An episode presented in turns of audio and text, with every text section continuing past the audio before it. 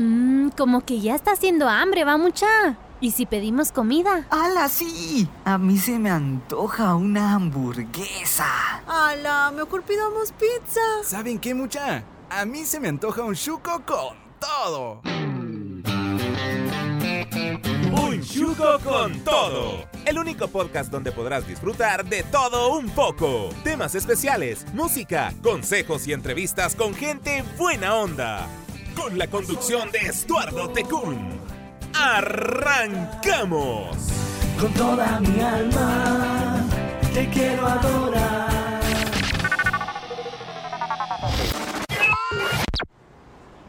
Eh, ¿y entonces quién hace el pedido, mucha?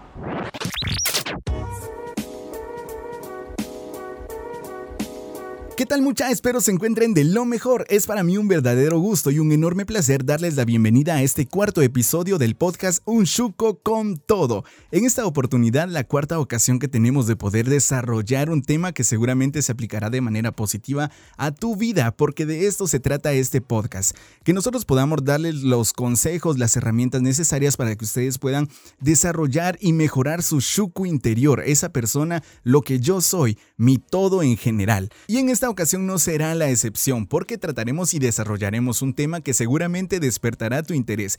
Y más que despertar tu interés, despertará esas ganas de poder aplicar esos consejos y herramientas que tu servidor te pueda brindar para poder mejorar, como ya les mencionaba, nuestro chuco interior y ser mejor persona para las personas que me ven allá afuera. Así que bueno, mi nombre es Estuardo Tecún y quédate en este episodio porque seguramente aprenderás algo bien chilero.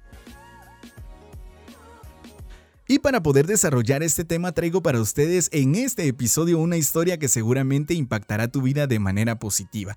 Te lo digo porque cuando yo la escuché, la medité y también tuve la oportunidad de ponerla en práctica, impactó mi vida de una manera sobrenatural. Te pido que por favor mantengas los ojos bien abiertos y que cualquier cosa que te llame la atención sobre esta historia la guardes en tu corazón porque seguramente al finalizar vamos a hacer un análisis también sobre esta historia y seguramente te impactará mucho lo que tengamos para concluir. Entonces, no hablo más y vamos directamente a la historia. Y es que en cierta ocasión se levantó un grupo de peleoneros, embusteros y malhechores que amenazaron al pueblo, al ejército de Israel. Este grupo se levantó con el afán de poderles venir y amenazarlos constantemente y decirles, ¡Hey, pueblo de Israel! Ustedes van a pelear contra nosotros, pero no van a poder contra nosotros. Y cuando nosotros los derrotemos a ustedes, ustedes nos servirán a nuestro antojo. Este grupo de peleoneros y embusteros eran los filisteos, personas maleantes, personas que solamente querían ver derrotado al pueblo de Israel.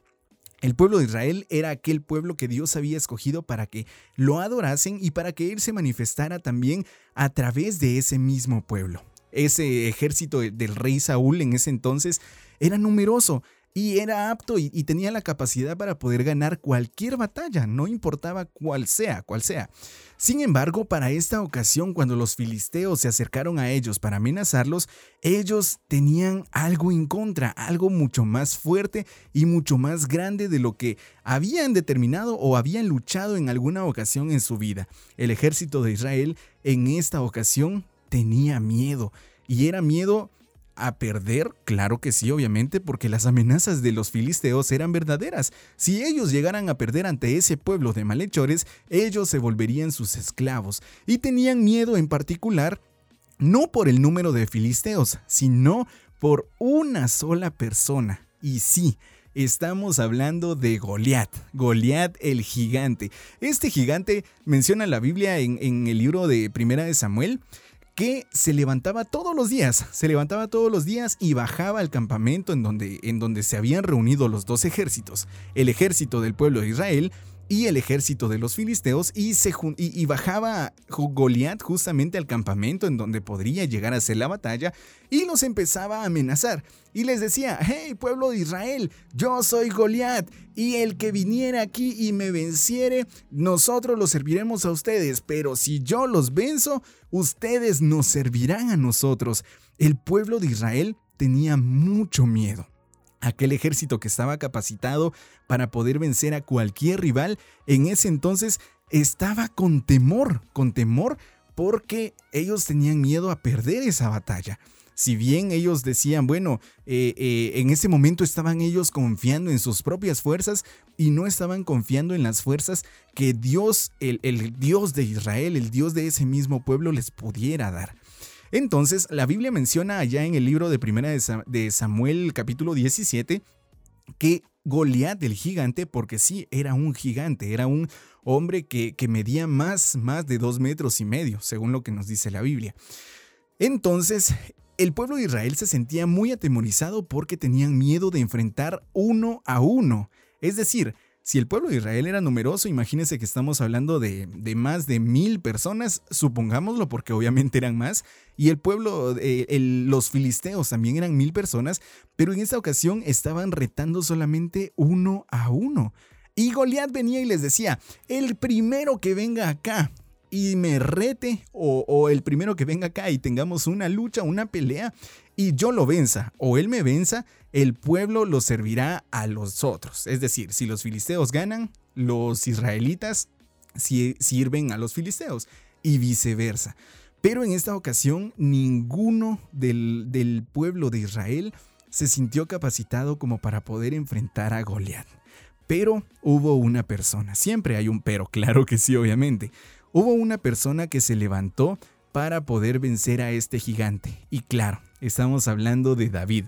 David, un niño. La, Biblia también menciona que era un chico, que un, joven apenas, que simplemente no se miraba tan fuerte a plena vista, pero que era hermoso. Eso sí, lo, lo, menciona la Biblia, que era de un hermoso parecer, de un hermoso semblante. Entonces la Biblia también nos menciona cuando eh, David, bueno, se incorpora en esta historia y es porque sus hermanos fueron mandados, fueron enviados al ejército de Israel para poder ayudar en la lucha contra los filisteos. Pero ojo, David no fue enviado a la batalla. David tenía una tarea especial. Él era pastor de ovejas y él se encargaba de cuidar las ovejas que eran propiedad de su papá, de, de Isaí. Y en esta ocasión vino Isaí y le dijo a David, David, necesito que por favor vayas a dejarle el almuerzo a tus hermanos. Ellos están a punto de enfrentar al, pueblo de los filisteos y necesitan comer porque ya llevan muchos días. La misma Biblia menciona que durante 40 días el gigante Goliat estuvo amenazando al pueblo de Israel sin obtener obviamente algo, algo que desatara la guerra en sí. Entonces, eh, David, como buen hijo, obediente, hizo caso a las indicaciones de su papá y le dijo, bueno, entonces prepárame todo lo que tengo que llevarle yo a mis hermanos. Perfecto, muy bien. Eh, Isaí preparó todo lo que tenía que llevarle a, a sus hermanos y entonces David viene y va con el único objetivo de poder darles el alimento a sus hermanos. No va con el objetivo ni de pelear, ni de ver la guerra, ni de quedarse a mitad del camino para conseguir alguna otra cosa. No, él va con el objetivo de poder obedecer a su papá, a Isaí, que llevaba la instrucción de entregarle el almuerzo a sus hermanos. Durante va el trayecto, el camino, empieza a descubrir y a notar que hay mucha gente, hay mucha gente aglomerada en el campamento en donde es posible que se desate la guerra. Y entonces él empieza a preguntar, él no sabe nada. Ojo, quiero que pongamos atención en este, en este punto. David no sabía qué era lo que estaba amenazando al pueblo de Israel, pero muy pronto se iba a dar cuenta de la gran sorpresa que se iba a llevar ya que al llegar a aquel campamento él se empezó a dar cuenta y empezó a indagar del por qué no había iniciado la guerra y el por qué esto no había terminado. Y empezó a preguntarle a los mismos soldados que estaban allí, del pueblo de Israel, y empezó a preguntarles, pero miren, ¿qué está pasando? ¿Qué es lo que sucede? ¿Por qué es que no ha empezado la batalla? ¿Y dónde están mis hermanos? Era lo principal. Él Quería obviamente obedecer a las palabras, a las indicaciones de su papá Isaí. Ve a darle el almuerzo a tus hermanos. Sin embargo, él empezó a indagar. Y con, indagar, con investigar, también preguntaba por sus hermanos, en dónde estaban y en dónde estaban. Entonces, la gente le comentaba, los, los mismos soldados del ejército de Israel, del ejército de Saúl, empezaban a comentarle, es que mira, hay un gigante que nos viene a amenazar. Y si nosotros no enfrentamos a ese gigante, puede que perdamos y que nos volvamos sus esclavos. Pero oye, y, aquí hay una recompensa, hay algo, hay algo grande. los mismos soldados le decían a David, si alguno se levantare, algún valiente se levantare y luchare enfrente de este, de este gigante, de este eh, soldado que era prácticamente imposible de vencer, el rey Saúl se encargará de poderle dar riquezas hasta que ya no tenga más. La recompensa iba a ser que primero le iba a quitar todos los impuestos a él y a la casa de su padre. En este caso, si estamos hablando de la casa de su padre, estamos hablando de Isaí también. Era una bendición increíblemente grande si solamente alguien se atrevía a poder enfrentar a ese gigante. Alguien se podía enfrentar a ese gigantón que estaba eh, enojado a cada rato y que, y que solo tenía deseos de matar. Bueno, entonces David ya sabía qué era lo que, lo que tenía que hacer. Y no solamente era eso, sino también otra recompensa era que Saúl le iba a dar a su hija como esposa, a la persona, al hombre que estuviera dispuesto a poder enfrentar a aquel gigante. David ahora conocía los beneficios que podrían traer esa gran hazaña. David ahora sabía los premios que podía recibir si él se pudiera atrever, pero él no iba con ese pensamiento, él no iba con eso. Pero quiero que pongamos atención en algo. La misma Biblia al momento de leer esa historia, yo siento que, que, bueno, estamos leyendo la historia de David, pero cuando él empieza a notar que hay alguien que está amenazando al pueblo de Israel, veo cierto enojo de parte de él. ¿Por qué? No enojo con, eh, con, con el pueblo de Israel, sino enojo con el filisteo, con los filisteos, porque están amenazando al pueblo de Dios.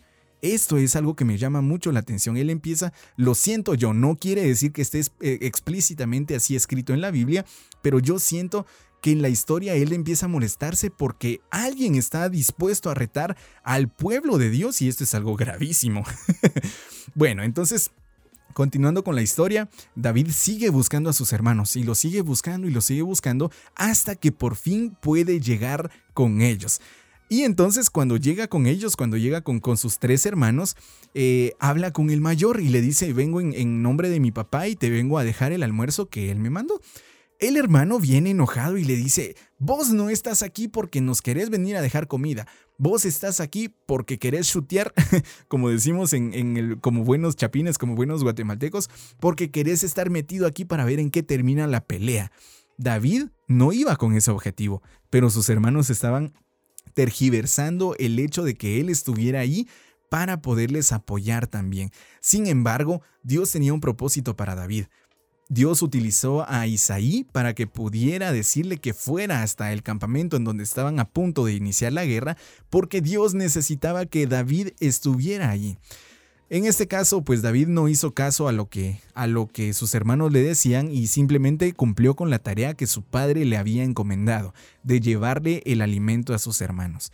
Sin embargo, David seguía con esa inquietud en el corazón de decir, nadie es digno de poder retar al pueblo de Dios, porque es el pueblo de Dios y nadie lo puede retar. Y tenía toda la razón, pero no veía a nadie valiente, a nadie con el valor de poder separar y decir yo voy a enfrentar a ese gigante. Y no solo lo voy a enfrentar, también lo voy a matar. En ese era el destino, o sea, dos personas se iban a enfrentar en la batalla y una de esas dos tenía que morir literalmente. Entonces, en este caso, David empezó a indagar más, a indagar más, pero en cierto punto en la historia siento la incomodidad de David al momento de decir que nadie es capaz de poder enfrentar al pueblo de Israel y eso es cierto. Nadie es capaz de enfrentar de enfrentarnos a nosotros que somos los hijos de Dios.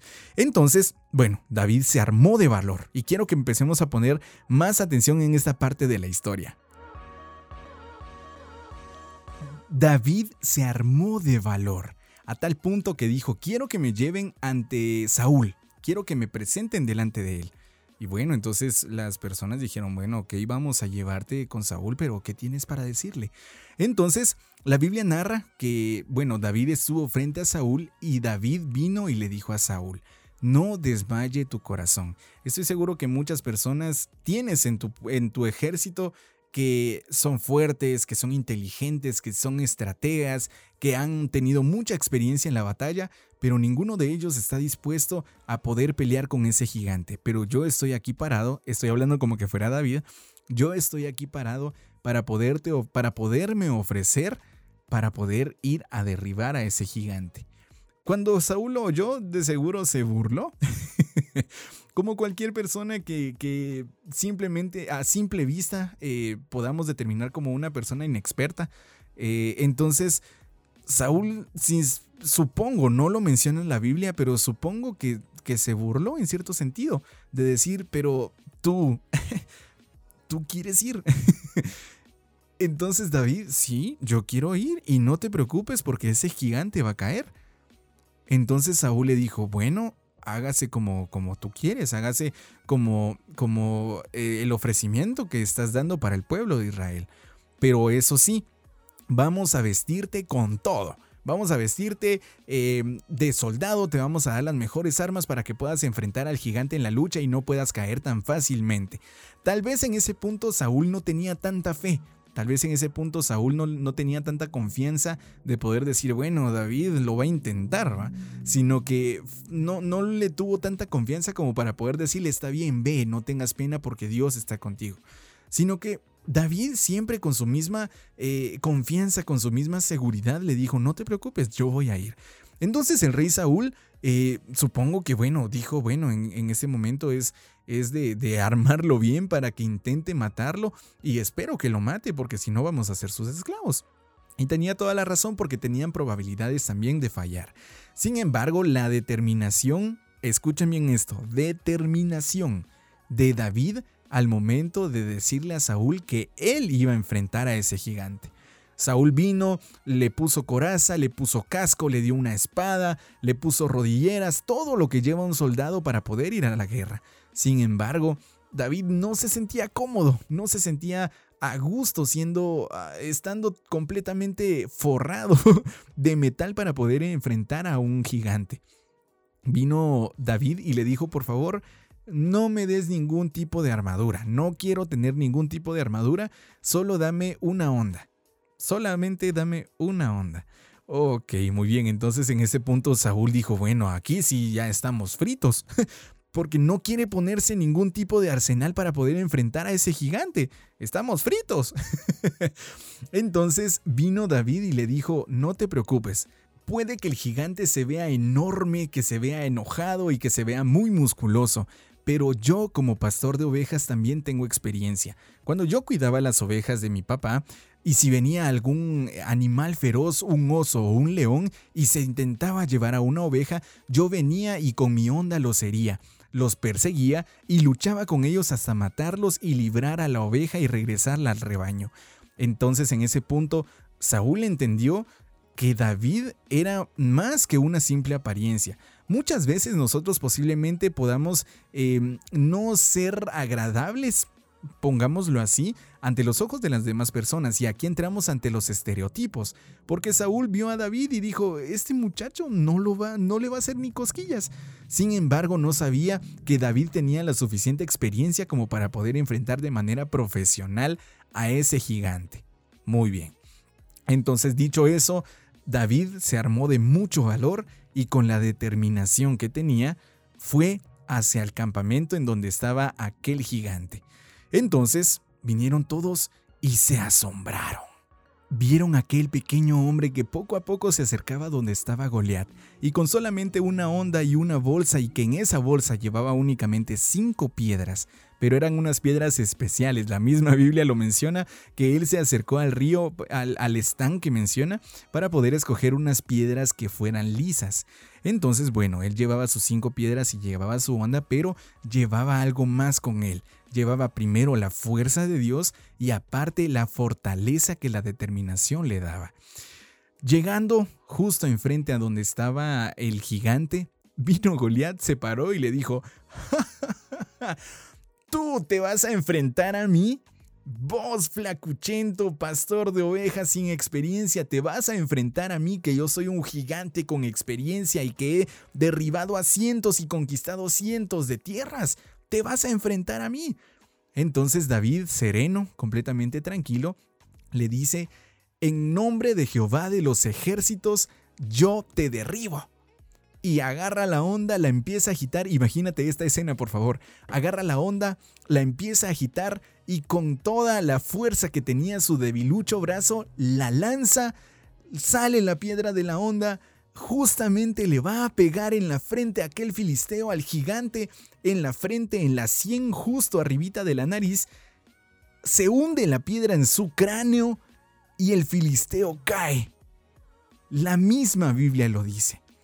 La, la piedra fue tirada con tanta fuerza que tuvo la capacidad de poder quebrar el cráneo del filisteo, quebrar el cráneo del, del gigante. Cuando todos los filisteos vieron lo ocurrido y que este hombre no llevaba, que, David no llevaba ningún tipo de armamento, sintieron mucho miedo, sintieron mucho temor porque dijeron, este hombre está enviado por Dios, este hombre tenía determinación y gracias a esa determinación logró derribar al gigante. Después de eso, la Biblia menciona que, que eh, los filisteos tuvieron gran temor y entonces el pueblo, el ejército de Israel se sintió con más valor de poder enfrentarlos, a tal punto que los filisteos empezaron a huir y el, pueblo de Israel, el ejército de Israel, fue detrás de ellos. Se ve como una película de ciencia ficción, tal vez del tipo, en el tipo de manera que lo estoy contando, pero así lo menciona la Biblia. Y esto quiero que que lo tengan ustedes, lo podemos encontrar específicamente en Primera de Samuel, su capítulo 17. Todo el capítulo 17 habla acerca de la historia de David y Goliat. Es algo impactante, algo realmente muy, muy bonito si lo contamos de esta manera y que trae un mensaje súper, súper especial que vamos a tocar a continuación. David venció a Goliat. Fue el cántico que el ejército de Israel cantó cuando vieron a Goliat tirado en la tierra con la piedra sembrada en el cráneo. David venció a Goliat. Un pequeño hombre de únicamente hermoso parecer pudo derribar a ese gigante. ¡Wow! Cuando el, el rey Saúl escuchó esto, se maravilló y dijo, ¡Wow! Realmente Dios está con nosotros. Dios estaba también con David, porque nadie incluso se pudo atrever a desafiar a ese gigante. Nadie tuvo el valor para poder llegar delante de, Goliat y decirle, en el nombre de Jehová de los ejércitos vas a ser vencido, y así fue como sucedió. Ahora quiero que lleguemos a una conclusión. Existen ciertas características y ciertas eh, cuestiones que determinaron a David, pero precisamente esto la determinación. Justamente el tema de este podcast. Determinación. En ningún momento David dudó. En ningún momento pasó por su mente, ay, bueno, ¿será que lo voy a lograr? Y, y si no agarré las piedras suficientes, y si no tengo la suficiente puntería como para poderle dar en la cabeza.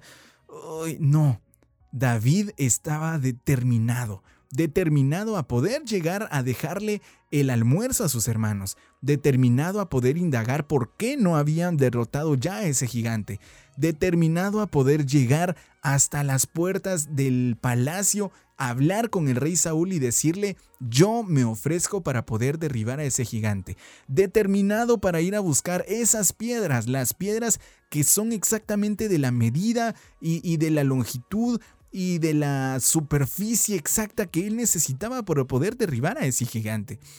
Y determinado, determinado para poder llegar frente a Goliat y decirle que en el nombre de Jehová de los ejércitos él iba a ser vencido. Determinación, determinación, determinación. Eso es lo que necesitamos hoy en día.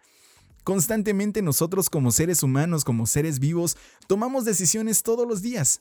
Claro que sí, tomamos decisiones financieras, tomamos decisiones en nuestro hogar, tomamos decisiones con nuestra pareja, tomamos decisiones con nuestros amigos, profesionalmente hablando, etc. Todos los días tomamos decisiones, pero una decisión no es nada, una decisión es vacía si no tiene determinación.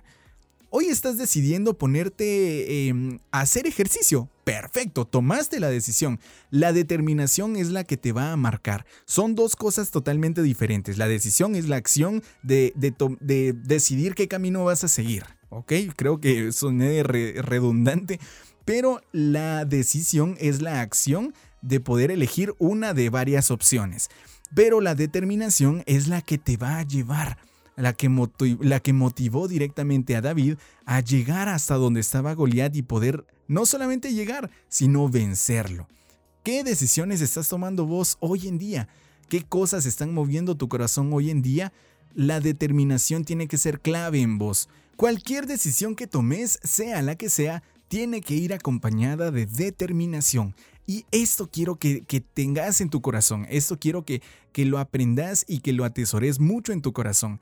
La determinación es la que diferencia el éxito del fracaso, es la que diferencia el hacer del no hacer. Podés tomar miles de decisiones todos los días, claro que sí, pero la determinación es la que te mueve, la que te motiva. Y existen cuatro factores que quiero también compartir con vos para que también los puedas aplicar a tu vida, que son los beneficios que nos trae el ser una persona determinada. Obviamente estos consejos son, como ya lo mencionamos en este podcast, para mejorar tu shuko interior, para mejorar tu versión de vos mismo. ¿Querés ser una persona determinada? Muy bien cuáles son los beneficios que voy a obtener yo por ser determinado, uno va a ser la fuerza. Vas a tener muchas más fuerzas para poder alcanzar aquellas cosas que tanto querés. Aquellas decisiones que tomas hoy necesitas fuerza y esta te la da la determinación. Número 2. Motivación. La motivación es esa chispa que necesitas todos los días para poder ponerte de pie y salir a luchar por aquello que tanto deseas. Puedes tomar miles de decisiones, ya lo hablamos, claro que sí. Pero ¿de qué me sirve tomar decisiones si a través de la determinación no me voy a sentir motivado conmigo mismo? Si yo decido hoy, yo quiero comprar mi casa, muy bien, la determinación es la que me va a mover a mí para poder alcanzar o para poder trabajar más y poder obtener más ingresos para poder llegar a comprar esa casa. Pero la motivación que nos va a dar a través de la determinación es aquello que nos va a hacer que todos los días nos levantemos con una sonrisa en la cara y podamos pensar en eso que queremos alcanzar. Quiero mi casa, quiero comprar mi casita, mi propio hogar. Muy bien, entonces eso te lo da la determinación también. Número 3, confianza. Esa confianza que tuvo David al momento de decir, no, yo voy a ir hasta ese gigante y él no me va a hacer nada a mí, porque yo voy, primero, primeramente, voy con la compañía de Jehová, con la compañía del Dios Altísimo. Y segundo, porque estoy determinado. La determinación te da confianza. Y eso es algo uno de los beneficios más grandes también que puedes obtener a través de esto que, nos puede hacer mejores personas. Y número cuatro, la determinación te da seguridad. David no titubeó cuando entró con Saúl y le dijo, yo te voy a ayudar a poder derribar a ese gigante. Yo te voy a ayudar a matar a ese gigante. Él tenía primero seguridad, tenía confianza, tenía fuerza y estaba motivado no motivado por las cosas que podía él obtener a cambio, que eran los beneficios que el rey Saúl había, había ofrecido, sino que motivado porque él sabía que podía librar al pueblo de Israel, al ejército de Israel, de las manos de los filisteos. Cuatro cosas que te da la determinación, cuatro cosas que te pueden ayudar a vos también al ser una persona determinada. ¿Qué decisiones estás tomando vos hoy en día? ¿Qué acciones estás tomando al respecto? ¿Qué cosas te motivan todos los días para poder seguir luchando? Hay cientos de cosas que nos, que nos motivan, hay cientos de decisiones que podemos tomar, pero tenemos que ser personas determinadas en todo momento. ¿Querés alcanzar ese ascenso por el cual has luchado durante mucho tiempo? Sé determinado. ¿Querés conquistar a la chava o al chavo que te gusta? Sé determinado. Y estas cosas te van a traer seguridad, confianza, motivación y fuerza. Hay tantas cosas buenas que nos trae, el ser determinado. Y ahora como, última parte, me gustaría mencionar los beneficios que esto trae. Obviamente el rey Saúl al momento de, de, enterarse que David había vencido a Goliat, honró también el tema de los beneficios que él había prometido y se los dio. Y estos beneficios lo honraron a él, a David, pero también alcanzaron misericordia hasta la familia de David porque su papá, la casa de su papá, en ese entonces se le, se le mm, exoneraron todos los impuestos que él podía pagar. Entonces, el ser determinado va a traer consigo muchas bendiciones para vos como persona y no solo para vos, sino también para tu familia. Ponete a pensar en eso. A mí me encantaría ver a mi familia completamente eh, exonerada de impuestos. es, algo, es algo teórico, es algo solamente ficticio, pero es algo que nos puede motivar a poder ser personas determinadas. Que esos beneficios van a llegar en cierto momento. No lo hagas principalmente por los beneficios, pero hacelo porque una persona motivada contiene motivación, fuerza, seguridad y confianza. Mi nombre es Estuardo Tecún y es un gusto poder acompañarte una vez más con un ingrediente más. ¡Hasta la próxima!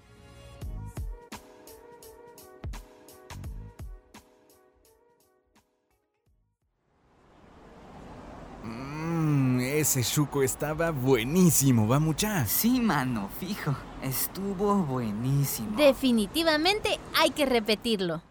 Gracias por escuchar Un Chuco con Todo. Te esperamos en el próximo episodio con un ingrediente más.